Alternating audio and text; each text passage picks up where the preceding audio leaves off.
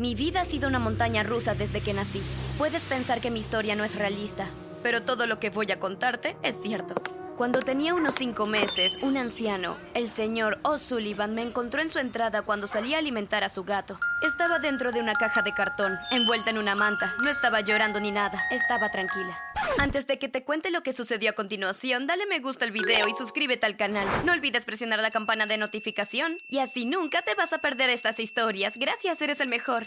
Podrías estar pensando que llamó a la policía de inmediato y trató de deshacerse de mí lo más pronto posible. Pero no lo hizo, decidió que me cuidaría él mismo y cada vez que alguien le preguntaba, les decía que yo era su nieta. Me llamó Julia, en honor a su esposa, quien había muerto hace mucho tiempo. Mientras crecí, me contó muchas historias interesantes sobre su ciudad natal en Irlanda. Me iba a la cama soñando con duendes, hadas y todas las geniales criaturas mitológicas que me hablaba. Lo llamé abuelo toda mi vida, hasta los 10 años. Ese fue el momento en que decidió decirme la verdad sobre mi origen. Entonces, ¿no sabes quiénes son mis padres? No, y nunca vinieron a buscarte tampoco. Siempre pensé que algún día aparecerían aquí, pero eso nunca sucedió. Supongo que tuvieron algún tipo de dificultad y por eso no pudieron cuidarte. Pero no te preocupes, siempre me aseguraré de que estés feliz y bien cuidada. Estaba agradecida, pero aún así muy triste. Y luego experimenté la cosa más deprimente y desgarradora que me haya pasado. Cuando tenía 15 años y el señor O'Sullivan 90 falleció pacíficamente mientras dormía. Estaba sola y no sabía qué hacer. Me horrorizaba ir a algún tipo de orfanato o a un hogar de acogida con personas que no conocía. Así que llamé a la policía y se presentaron en mi casa con una ambulancia. Se llevaron a mi querido señor O'Sullivan y me entrevistaron.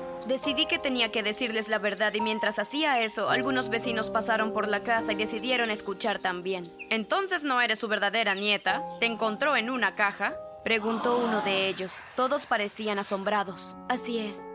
Antes de que pudiera parpadear habían cámaras por todas partes y estaba rodeada de reporteros. Todos me pedían oír mi historia. Yo estaba tan abrumada que lo hice una y otra vez. Puedes quedarte con nosotros esta noche, cariño, dijo una de mis amables vecinas después de que todos se fueron. Su nombre era Marina y vivía sola.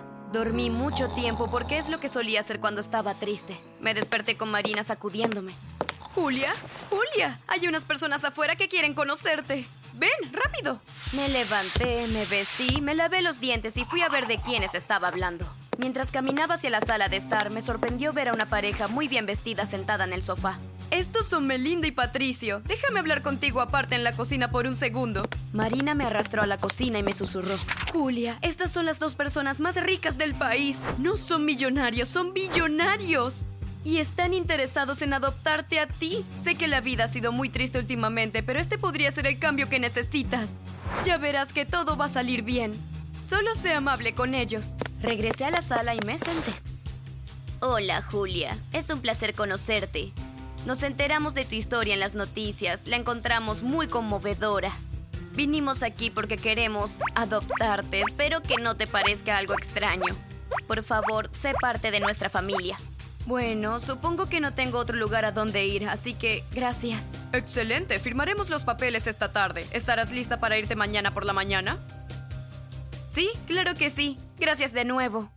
Pasé el resto del día en la casa del señor O'Sullivan empacando algunas de mis cosas favoritas en las maletas. Me había dejado la casa, pero yo no podría heredarla por completo hasta que tuviera 18 años. Le pedí a Marina que la cuidara por mí. Al día siguiente estaba lista para irme. No me recogieron, sino que enviaron uno de sus conductores. Conducía un coche de un aspecto muy caro. No conozco de muchas marcas, pero sí parecía lujoso. Condujo durante dos horas y cuando llegamos a la mansión sentí que estaba soñando. Esto no es una casa, es un palacio. Bueno, sí, es bastante grande. Te ayudaré a mover las cosas adentro. Sentí que me llevaría un día entero caminar por todo ese lugar. Cuando entré por la puerta fue demasiado para asimilar. Todo parecía muy caro. Sentí que no era lo suficientemente importante para estar allí. Y lo que sucedió a continuación ciertamente me hizo sentir de esa manera. Melinda entró y ni siquiera me dijo hola. Se comportaba muy extraño. Por favor, ven conmigo, te mostraré la casa. Dijo sin siquiera sonreír. Sinceramente no me esperaba que mi nueva mamá no estuviera entusiasmada con mi llegada. Había al menos 40 habitaciones y cada una estaba decorada de una forma diferente. Los baños eran muy espaciosos y todos olían de maravilla. Además de las habitaciones, había todo tipo de otras salas que se utilizaban para diferentes propósitos. Cine, bar, una biblioteca enorme y varias salas de juegos. ¿Por qué tienen tantas salas de juegos? Oh, esos son para nuestros hijos, Carla y Juan. Los conocerás luego. No sabía que tenían hijos. Voy a mostrarte tu habitación. Oh, estaba feliz porque me dolían las piernas de tanto caminar. Comencé a sentir un poco de emoción al imaginar cómo sería mi lujosa habitación en esa enorme casa. Pero me llevaron al sótano. Pensé que habías dicho que me llevarías a mi habitación. No seas insolente, eres huérfana. Agradece lo que se te da. En el sótano oscuro había una pequeña puerta que conducía a un dormitorio diminuto sin ventanas. Había una cama pequeña con unas sábanas viejas y sucias encima, un escritorio y una vela. Hasta olía a humedad. Estaba mucho mejor en la casa del señor O'Sullivan.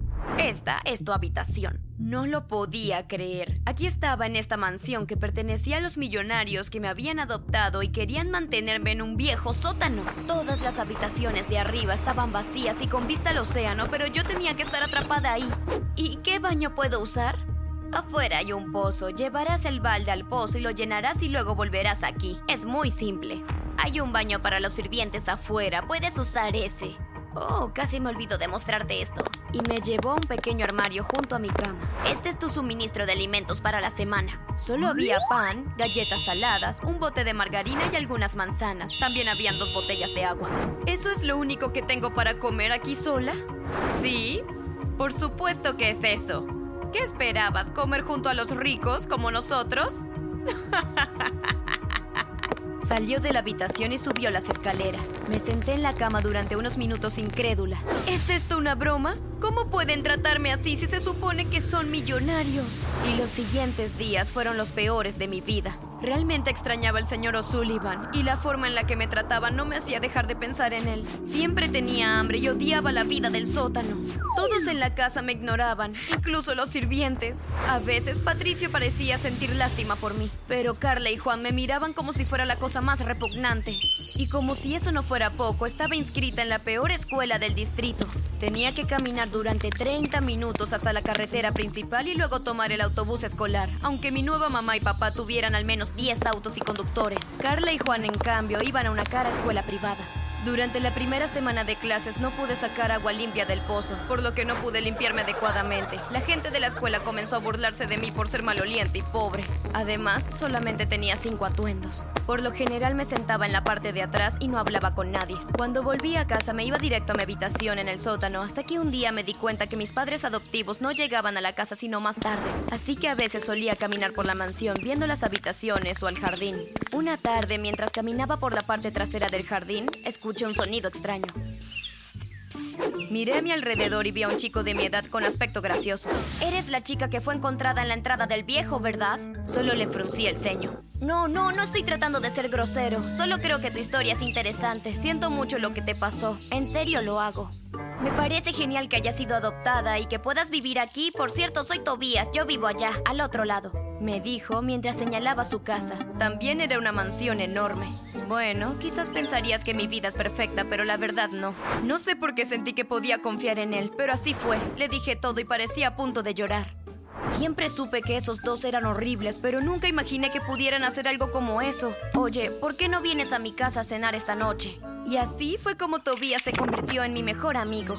Después de la escuela iba a su casa y me quedaba a cenar. Sus padres fueron muy amables conmigo.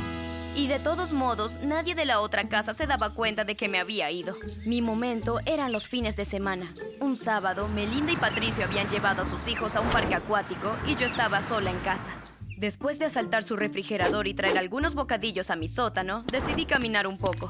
Estaba en el cuarto piso y noté que una de las puertas estaba ligeramente abierta. Terminé mirando hacia adentro. Era Carla que estaba sentada en el suelo jugando con una casa de muñecas. Parecía ser su habitación. Se veía exactamente como una casa de princesas. Tantos juguetes, purpurina, cosas rosas, adornos. ¿Por qué entraste en mi habitación? Pensé que no estabas en casa.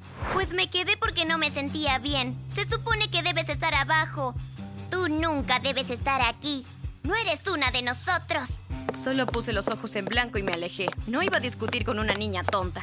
Regresé al sótano y más tarde ese día Melinda interrumpió mi puerta. ¿Me puedes explicar qué hacías caminando por toda nuestra casa? Asustaste a mi hija e hiciste que su habitación oliera mal. ¿Se supone que siempre esté aquí adentro? Exacto, no queremos que interfieras en nuestras cosas. Y por cierto, hueles muy mal. Pero es que el pozo está vacío. No me importa, estás castigada, ni siquiera puedes ir a la escuela. Tampoco te daré comida. Me acurruqué en mi cama sintiéndome totalmente deprimida. Lloré durante horas. Entonces escuché un ruido en mi habitación.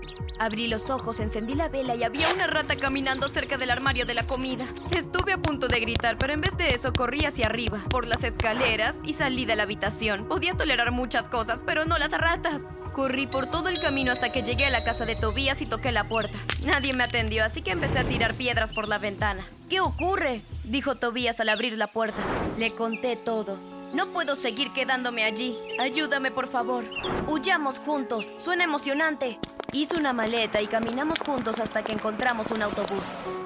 No entiendo por qué estás haciendo eso. Tu vida es perfecta y podrías haberme dejado ir sola. Vete, por favor. Está bien, en realidad te engañé. Nos quedaremos en un hotel por un día y luego iremos a los medios para contar tu historia. Creo que todos merecen saber por lo que estás pasando. Y así pasamos un día maravilloso en el hotel. Tobías llamó a varios periodistas y vinieron directamente a saber mi historia. Y les conté todo lo que me habían hecho pasar esos horribles millonarios. Obviamente todos estaban indignados.